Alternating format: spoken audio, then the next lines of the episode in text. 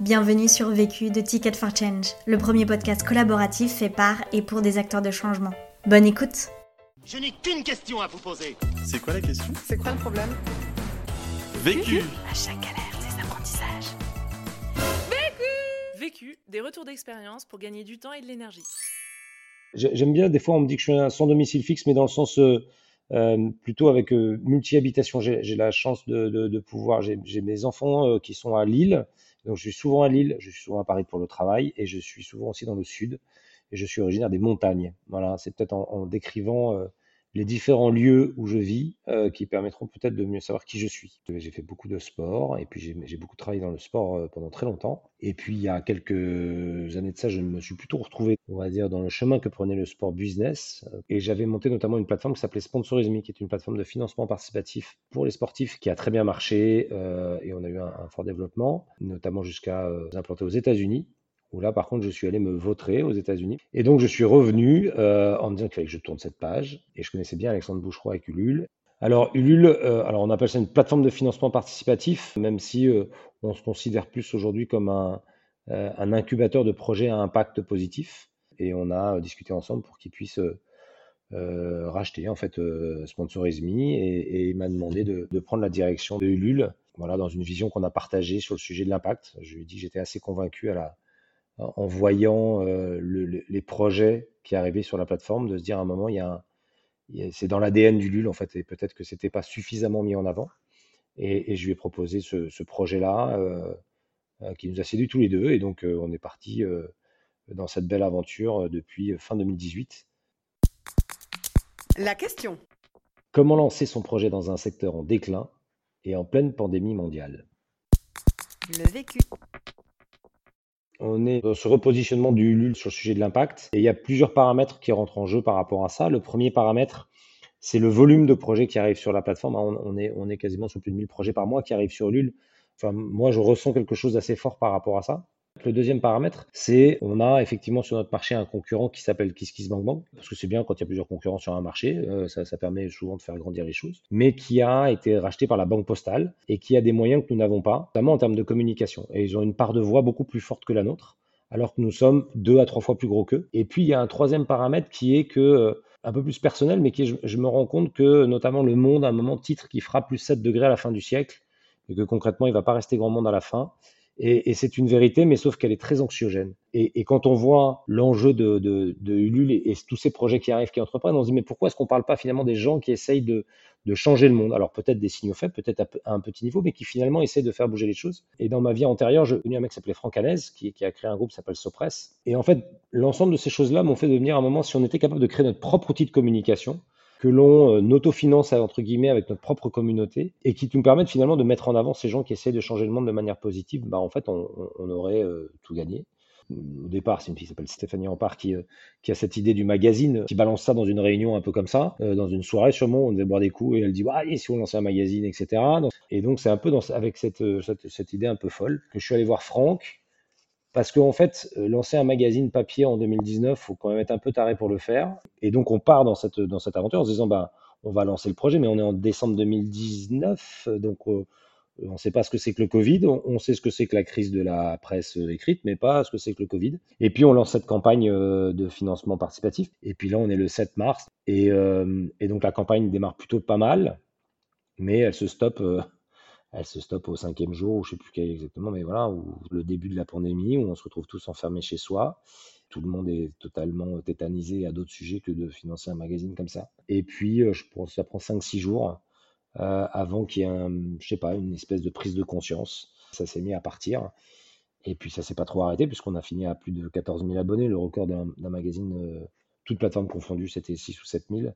Et puis arrive le numéro 1 qui sort beaucoup plus tard que prévu, hein, parce que entre-temps, sinon ça serait pas drôle, euh, Prestalis, qui est le premier prestataire de, vente de magazines, dépose le bilan. Comme ça, au moins, c'est beaucoup plus facile pour distribuer les magazines. Donc, c'est un, un, euh, monstrueux. Mais donc, on lance le mag début juin. Et là, en fait, on se retrouve en rupture de stock au bout de 10 jours. Parce qu'en fait, on n'avait pas prévu. On a vendu plus que l'Express, que SoFoot, que, des magazines traditionnels, on va dire. Donc, on s'est dit, waouh, il y a un truc qui se passe. Et ça, c'était le premier. C'est normal, c'est le premier. Et au deuxième, on a refait pareil. En fait, on s'est dit, bah mince, pas que le premier. En fait, le troisième, on n'a pas encore les chiffres, mais ça s'annonce plutôt pas mal. Et donc voilà, on se marre bien en fait. Premier apprentissage. Premier apprentissage, avoir l'étincelle en soi pour l'allumer chez les autres. Là, on est loin de toute stratégie en fait. Même si là, euh, c'est super facile après d'aller raconter le truc en disant, attendez, ah la stratégie, j'explique que c'était écrit, euh, c'était voilà. Non, en fait, c'était pas du tout euh, ce qu'on avait prévu. C'est de pas se rationaliser, mais en fait, c'était vraiment instinctif. C'était vraiment naturel en fait, et c'est ça qui est assez intéressant un peu quand les planètes elles s'alignent, parce qu'au fond de vous, vous savez que la conviction que vous avez n'est pas simplement mienne, mais qu'elle est, qu'elle est commune en fait. Souvent, je prends l'exemple de, je dis aux gens, euh, après avoir écouté la matinale sur France Inter ou sur Europe 1 ou sur RTL, on a juste tous envie de se jeter par la fenêtre. Enfin, il y a un moment où, voilà. Donc, il n'y a pas que moi qui le sens. Enfin, vous voyez, il y a un moment. Donc, euh, quand vous commencez à la, dire à quelqu'un d'autre le mec dit, bah ouais, ouais, je suis d'accord.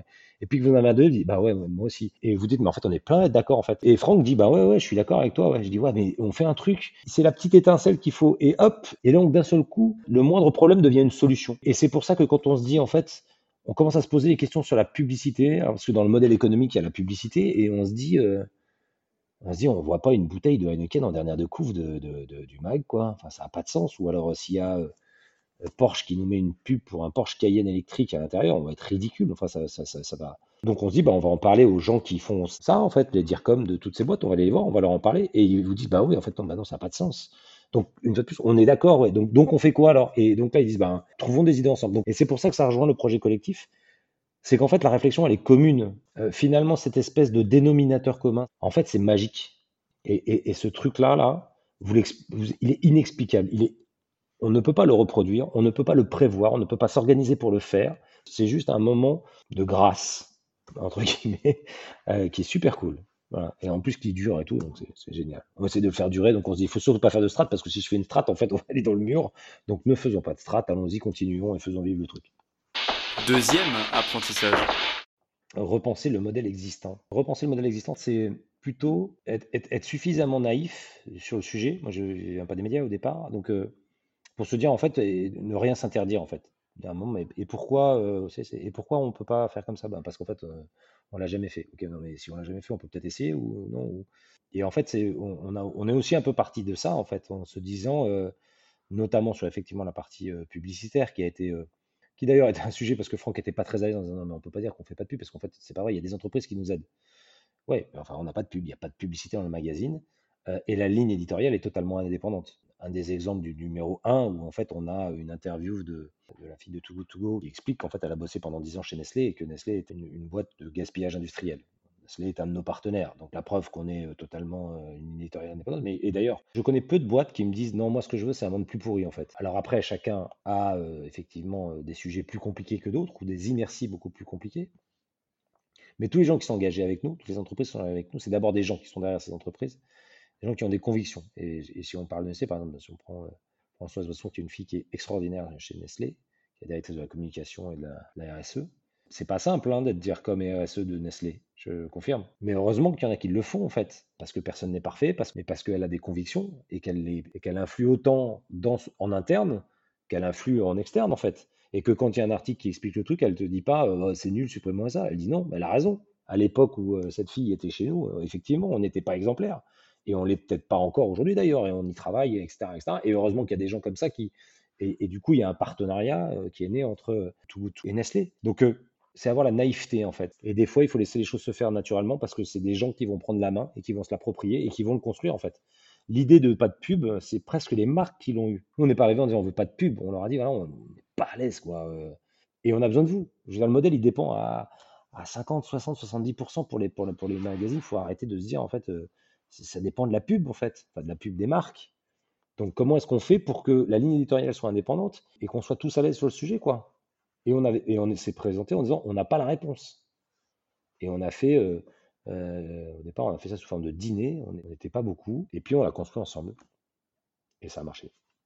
Eh ben, le modèle, il est assez simple. Le modèle, c'est qu'il y, a des entreprises avec nous, donc des entreprises qu'on appelle des entreprises pionnières, qui payent un, euh, qui payent un fee, une sorte de membership, qui leur donne droit à un certain nombre de choses. Euh, et notamment, sur notre site internet, on, euh, sont affichés pour expliquer pourquoi. Et puis, et puis surtout à l'intérieur, il y a effectivement cette notion de d'abonnement, pouvoir s'abonner euh, et d'abonner ses communautés, etc., avec un courrier qui accompagne le magazine. Donc, on pourrait dire d'ailleurs c'est une sorte de publicité, sauf qu'elle l'adresse qu'à leur propre communauté.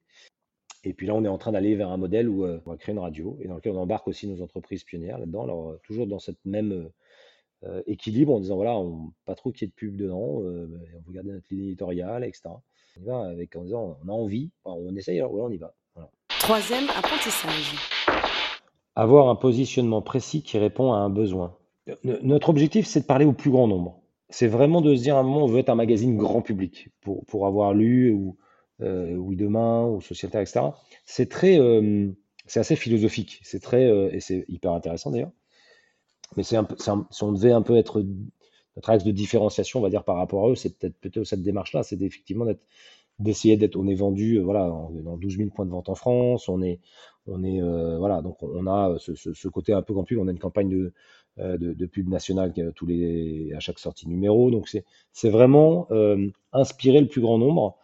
On a répondu à une attente en fait. C'est pas juste des potes qui se sont dit waouh c'est cool, on va non là on est plus que des potes là, on commence à être quand même un peu nombreux donc c'est qu'a priori on répondait à une attente, même si le, le, la directrice de la communication d'Engie m'aime bien, elle va pas faire ça parce qu'elle m'aime bien, en fait. Elle va le faire parce que ça a du sens et que ça répond à un besoin. Euh, ou alors sinon, il y aurait qu'elle. Mais là, on a aujourd'hui euh, plus de 30 entreprises qui sont nous rejoint. On a 14 000 abonnés, on en prend, on vend des. Donc, c'est que ça répond à un besoin. Donc, c'est ça qui, c'est, ça qui, qui, qui, qui, nous donne envie de continuer d'ailleurs. Et en étant très humble, parce qu'on n'est pas parfait. On vient de recruter un mec là sur la, radio, le rédacteur en chef, le mec est un peu stress à se dire, moi je suis pas un mec, je suis pas un écolo, je suis pas, un, je viens pas de l'ESS, je... et, c'est cool. C'est notamment ce qu'a fait Franck au départ c'est de se dire à un moment, mais non, mais il faut pas venir de là en fait, parce que c'est notre objectif, c'est pas d'être entre nous, c'est de, c'est que justement toi, et c'est marrant, parce que là il vient d'acheter une gourde par exemple, il arrive au bureau, hein, une gourde, mais qui a l'impression il est devenu écolo, il a acheté une gourde, et donc, mais c'est cool, mais c'est génial parce qu'en fait il amène un regard qui est totalement, euh, et c'est ça qui est important, c'est qu'on sorte de l'entre-soi pour essayer de, de, de dire à, à, au plus grand nombre qu'il existe des solutions. Si tout le monde fait son petit chemin, mais vous inquiétez pas, hein, la planète ira très bien. Mais il faut par contre qu'on le fasse tous. Quatrième apprentissage. Changer de posture, la co-construction. J'ai souvent un gars qui m'a dit soit tu es un génie, et donc tu as l'idée que les autres n'ont pas eu, et je ne suis pas un génie, je, l'ai appris, je, ne suis pas, c'est certain. Soit en fait, bah en fait, il faut construire ton propre marché d'une certaine manière. Et c'est ça en fait. Mais ça se fait vraiment de manière collective. Et donc je pense que c'est vraiment le, le le laïus de, ce, de ça, c'est l'écoute des autres, c'est un changement de posture aussi, euh, à la fois des marques, à la fois des activistes. Il y a une centaine de, gars qui bossent dans l'ESS et mais qui disent aussi, mais bien sûr, ma maison, mais ça fait des années qu'on voudrait le faire. Et attention, hein, il y a Oui Demain, Social il y a des gens qui font des magazines qui sont cool et, et, et qui disent aussi, mais ouais, ouais, ouais allez-y. Enfin, il n'y a pas de une espèce de bienveillance qui est super cool. Je me rappelle toujours, on a organisé début janvier, c'est Stéphanie Ampard qui a fait ça, une sorte de petit déjeuner des activistes. On avait prévu d'avoir 20 euh, personnes, 25 personnes, on a eu plus de 100 personnes. Il y avait les gens de Oui Demain, mais il y avait, tout l'écosystème de, l'ESS qui était là, en fait. Mais je rappelle, on est avant le Covid. On est, on est, euh, voilà. Et donc, il y a déjà ces gens-là, ils, ont conscience qu'il faut faire quelque chose. C'est ça qu'il faut qu'on arrive à garder, qui est pas simple. C'est que ça reste le projet de tout le monde.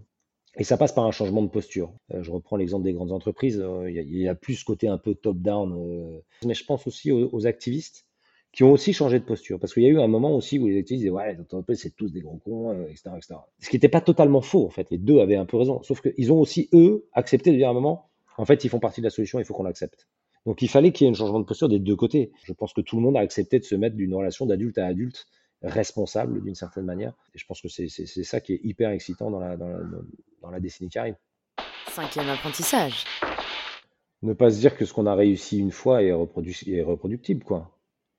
Mais c'est ça qui est vachement intéressant en fait, c'est que ça ne peut pas être reproduit. Ce que je suis en train de dire là, ce que j'ai dit là, en fait, ce n'est pas reproductible, ni par moi, ni par qui que ce soit d'autre. Ce qui est reproductible, c'est la posture. L'action en elle-même n'est pas reproductible, la posture l'est. Et si on refait le parallèle avec le sport, c'est un peu la même chose. C'est que tout est une question d'écoute, de co-construction. C'est ça qui est intéressant en fait.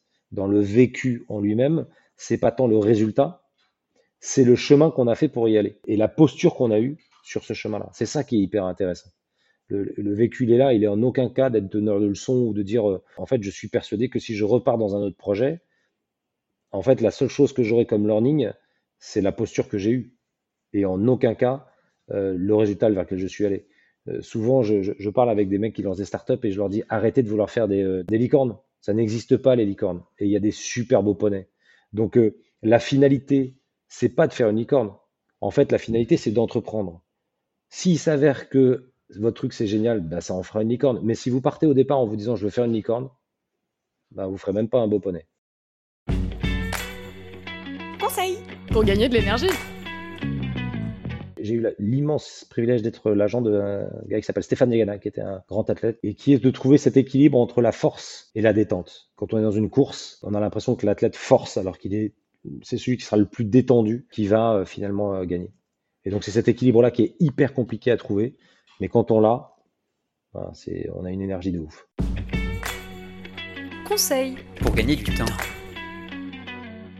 Mon conseil pour gagner du temps, c'est d'autoriser à se tromper. Ça peut paraître euh, en fait contradictoire ce que je dis, mais en fait on gagne beaucoup de temps en allant dans des fois dans des mauvaises directions parce que le learning est beaucoup plus important. Et je crois que c'est vraiment une des clés, c'est euh, c'est vraiment de se donner l'autorisation de se tromper. Penser différemment, c'est s'autoriser à se tromper. Et c'est là qu'on on apprend le plus, je pense.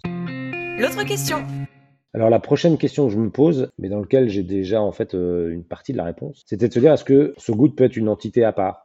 C'est une entreprise à part entière. Et en fait, en- euh, ce good va devenir une entreprise à part entière. Donc, on va en faire une spin-off avec Ulule qui va euh, voilà, avoir son propre business model et on va voir si ça peut fonctionner.